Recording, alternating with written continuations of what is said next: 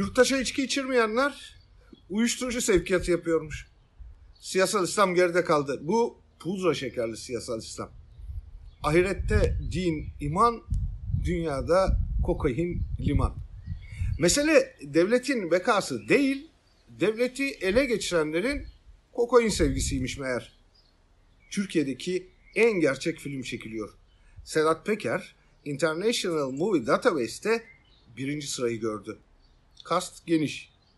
Süslü Süleyman, Derin Mehmet, Pambukören, Düşkün Abdülkadir, Nargile Kardeşler, Milyon Ali ve Hayırlı Evlatlar Tolga ile Toraman. Daha kimler kimler. Senaryo bozmadan devam ederse gideceği yer malum. Bölüm sonu sarayın dehlizlerine, petrol ve silah işlerine, işit meselesine, Bilal Holhan'a ve damada ulaşacak gibi. Çember daralıyor da denebilir, genişliyor da. Türkiye Türkiye olalı böyle bir rezilliği izlememiş, bu kadar büyük bir kanalizasyon patlamasına Susurluk'ta dahi şahit olmamıştı. Durum vahim ve çetrefilli. Karanlık devlet, siyaset, mafya, medya ilişkileri tarikat ve cihadizmle çok daha geniş katmanlı bir boyuta ulaşıyor. Yargılanmamak için yönetim sistemini değiştirenler kendileri açısından haklıymışlar. Bu kadar pisliğin üzerine oturan o koltuktan kolay kalkamıyor. O pisliği ise artık ne din ve ümmet zırvası ne bayrak milliyet mavrası temizliyor. Ne diyeceksiniz?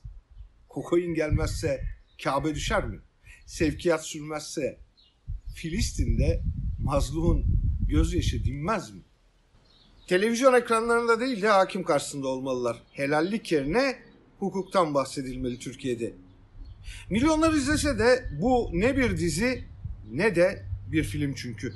Bininci kez anlatılan o iyi ama çevresi kötü masal da değil.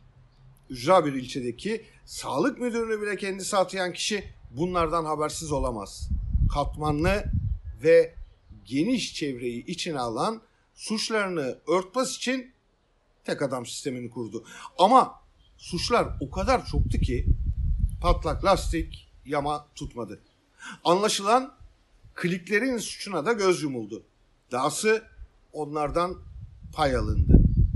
Ne diyor yapımcı ve yönetmen Sedat Peker? Saraydaki ihaleye giren üç kapıdan geçiyor. Son kapıda donuna kadar aranıyor. Anlaşılan bu ihaleler sarayda veriliyor.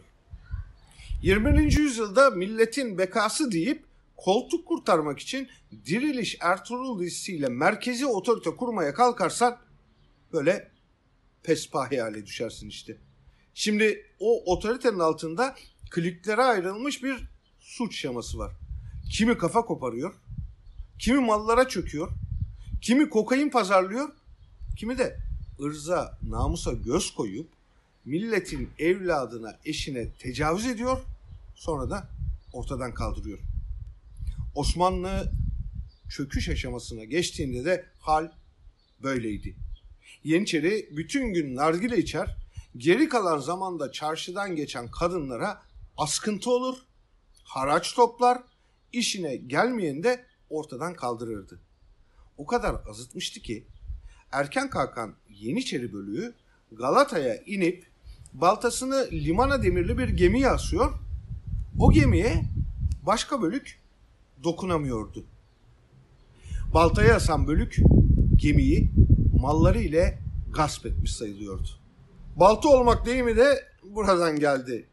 Eski Türkiye'den yeni Türkiye'ye azıtarak mesafe kat ettiler. Şahsımdan Süslü Süleyman'a, Derin Mehmet'ten Pambukeren'e, Düşkün Abdülkadir'den Nargile kardeşlere, Milyon Ali'den hayırlı evlatlar Tolga ile Toraman'a hepsi hayatımıza balta oldu.